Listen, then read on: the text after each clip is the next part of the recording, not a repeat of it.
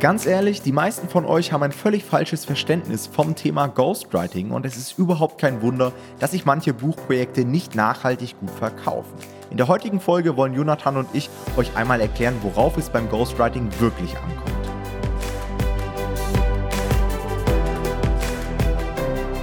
Herzlich willkommen zu dieser neuen Folge unseres Podcasts. Und Jonathan und ich wollen uns heute mal mit der Fragestellung auseinandersetzen, worauf kommt es eigentlich beim Ghostwriting wirklich an? Denn Ghostwriting ist ja häufig so ein Themenbereich, da machen viele einen Haken drüber, ja. Ja, gut, irgendwo einen Texter suchen, den zahle ich ein paar Cent pro Wort und damit ist der Drops gelutscht. Aber in Wirklichkeit ist Ghostwriting tatsächlich einer der größten Probleme überhaupt von Self-Publishern, dann wirklich gute Texte zu bekommen, die auch nachhaltig gut verkaufen und nicht irgendwie nach sechs Monaten von der Zielgruppe in der Luft zerrissen werden. Das ist die eigentliche Challenge, würde ich sagen. Ja? Und heute wollen wir einfach mal so ein Stück weit besprechen, worauf es da ankommt, was viele falsch machen und so weiter. Ganz am Anfang wollen wir natürlich nochmal hervorheben, dass Ghostwriting nur eine Option ist. Ja, also Ghostwriting heißt immer, dass wir jemanden dafür bezahlen, uns einen Text zu schreiben. Man hat aber natürlich auch die Möglichkeit, mit den jeweiligen Experten, die einen solchen Text schreiben sollen, zu kooperieren. Ja, dass man sagt, hey, du bekommst 50 Prozent der eingespielten Tantiemen über die nächsten, keine Ahnung, ein, zwei Jahre und schreibst mir dafür das Buch einfach kostenlos. Auch das ist natürlich eine super Möglichkeit, um gerade am Anfang vielleicht oder später auch in der Skalierung Geld zu sparen. Ja, weil ihr dann natürlich die Texte kostenfrei bekommt. Ihr müsst zwar mehr abgeben, aber könnt so auch nochmal viel besser skalieren.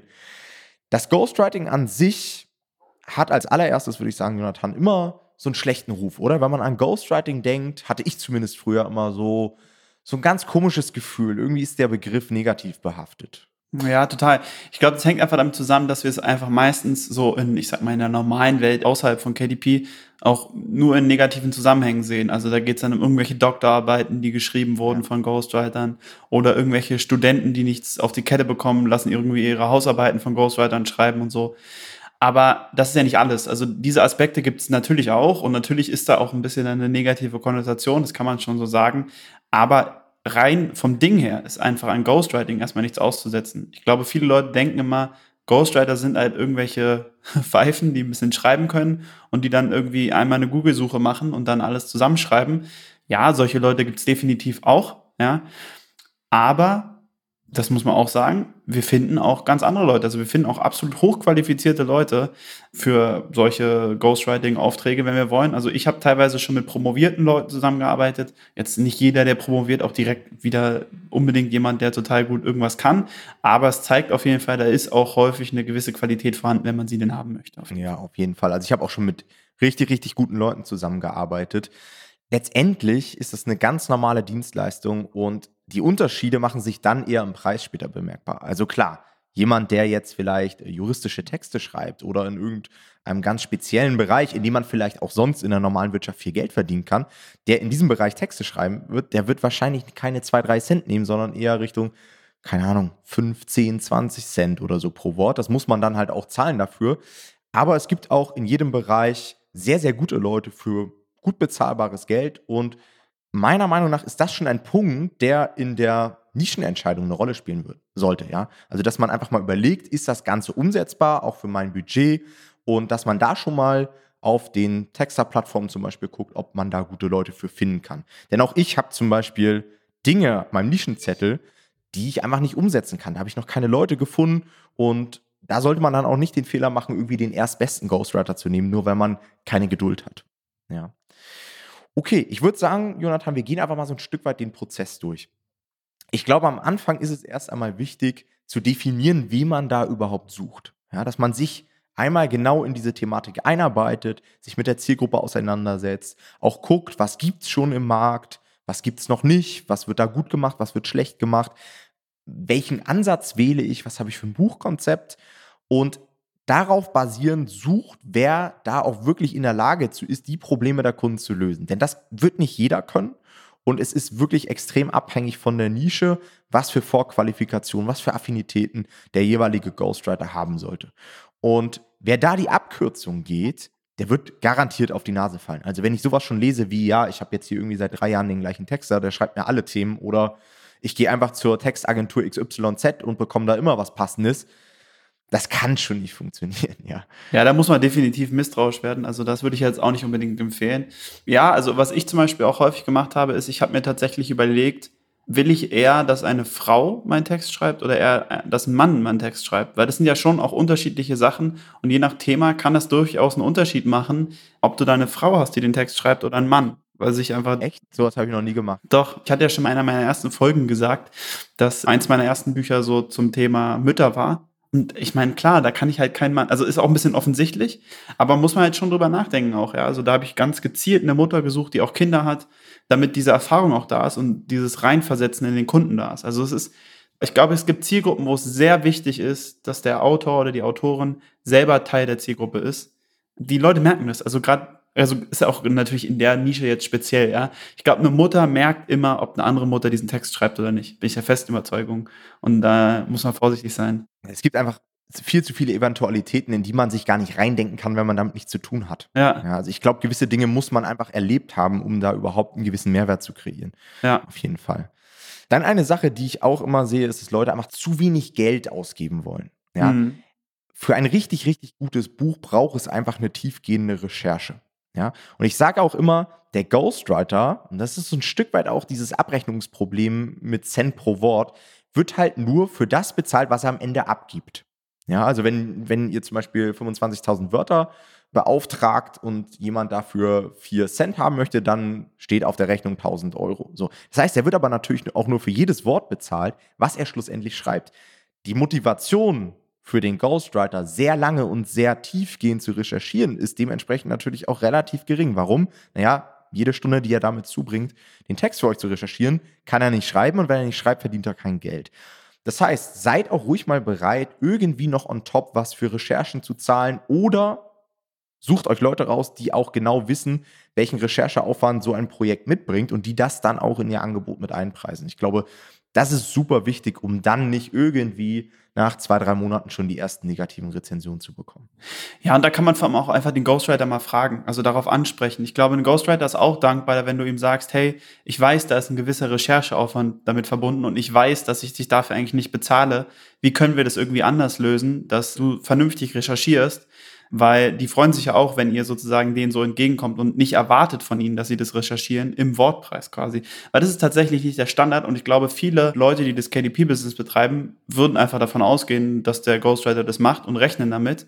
Und dann ihn darauf anzusprechen, es aktiv anzusprechen, halte ich für sehr, sehr sinnvoll und auch für fair in einer guten Zusammenarbeit eigentlich. Aber ich würde auch sagen, dass das, ähm, das Thema bereit sein, mehr zu zahlen, ja nicht nur bei der Recherche ist, sondern generell auch beim Schreiben. Ja. Also viele Leute erwarten jetzt irgendwie, dass ich hier für ein, zwei Cent einen total geilen Text bekommen kann oder dass ich bei irgendwelchen Textagentur für zweieinhalb Cent irgendwie einen super Text bekomme. Inklusive Lektorat natürlich. Äh, natürlich, aus eigener Hand. Das ist am besten der Autor selber auch. das kann auch mal sein. Ich will gar nicht ausschließen, dass da nicht auch mal ein vernünftiger Text bei rauskommen kann. Aber ihr müsst euch einfach überlegen, das ist einfach sehr wenig Geld, ja.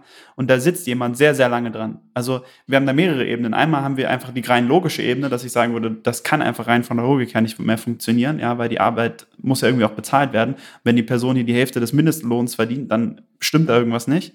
Und natürlich ist auch ein moralischer Aspekt dabei. Ich meine, wir können schon relativ gut immer voraussagen, wie viel wir mit einem Buch verdienen werden. Aber da denke ich dann, hey, ich werde mit dem Buch wahrscheinlich mehrere tausend Euro verdienen. Das wäre einfach total asozial, hier jemanden jetzt völlig unterzubezahlen und so im Endeffekt irgendwo mit auszubeuten. Also muss natürlich jeder für sich entscheiden und da wollen wir jetzt auch nicht irgendwie mit dem ähm, hier Judgment-Hammer kommen. Aber zumindest mal drüber nachdenken, finde ich ganz angebracht.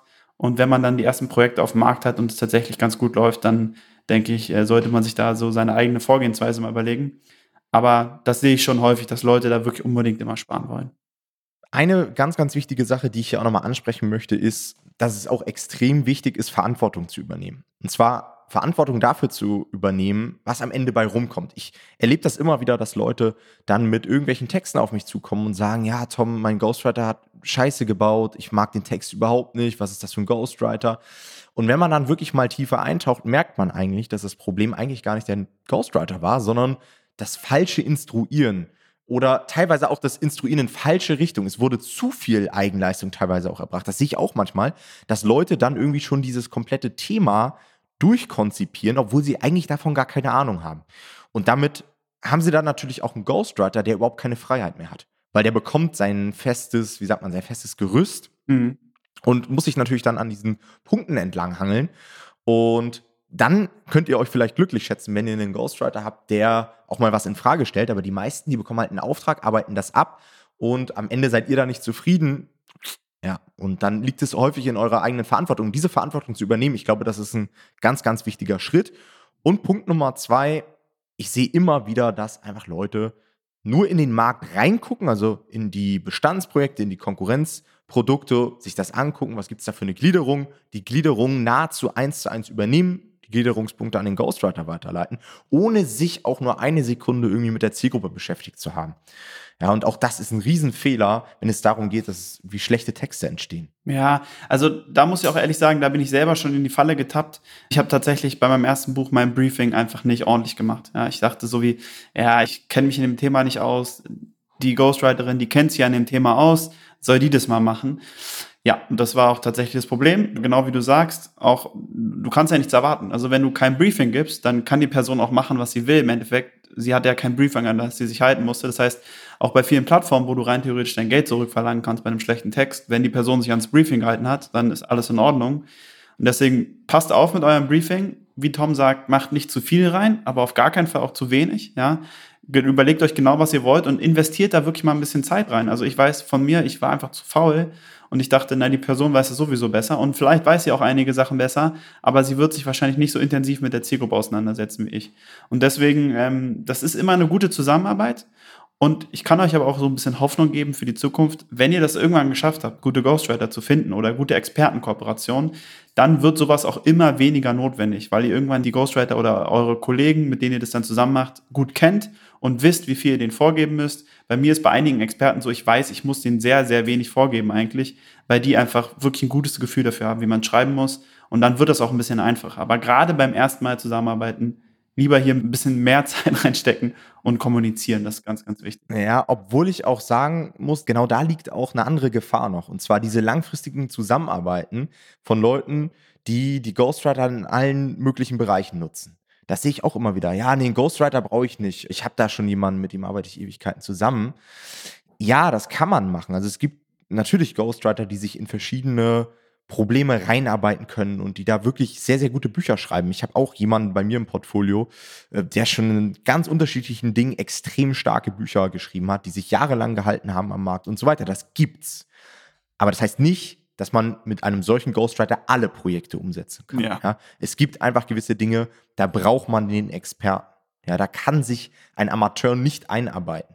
Da kommt es auf Erfahrung an, da kommt es auf Fingerspitzengefühl, auch teilweise mit der Zielgruppe an. Jonathan hat es ja angesprochen, so sensible Kindererziehungsthemen und so weiter. Da sollte man immer jemanden aus dem pädagogischen Bereich holen oder jemanden, der da Erfahrung hat. Ansonsten fällt man da auf die Nase. Das heißt, überlegt immer, macht das Sinn, was ihr gerade macht. Ja. Das ist generell eine ganz gute Lebenseinstellung, das zu hinterfragen.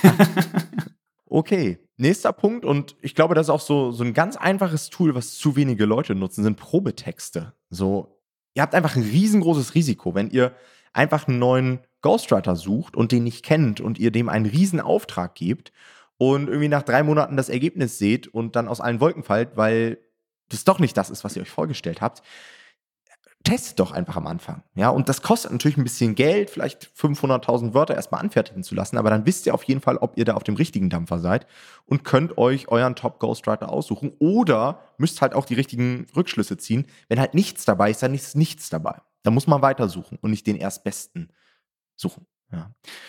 Okay, und der letzte Punkt ist natürlich, dass das Ghostwriting nicht aufhört und ihr den Text einfach veröffentlicht, sondern ihr müsst das Ganze natürlich auch kontrollieren. Eine gewisse Qualitätssicherung ist einfach extrem wichtig, denn jeder Ghostwriter kann sich mal in eine Richtung verlaufen.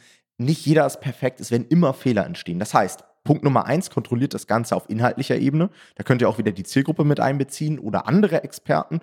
Und Punkt Nummer zwei, gebt das Ganze nochmal an den Lektor. Ja, ohne geht's einfach nicht mehr, wenn ihr auf Verlagsniveau publishen wollt und wenn ihr wirklich lange Spaß haben wollt an so einem Projekt.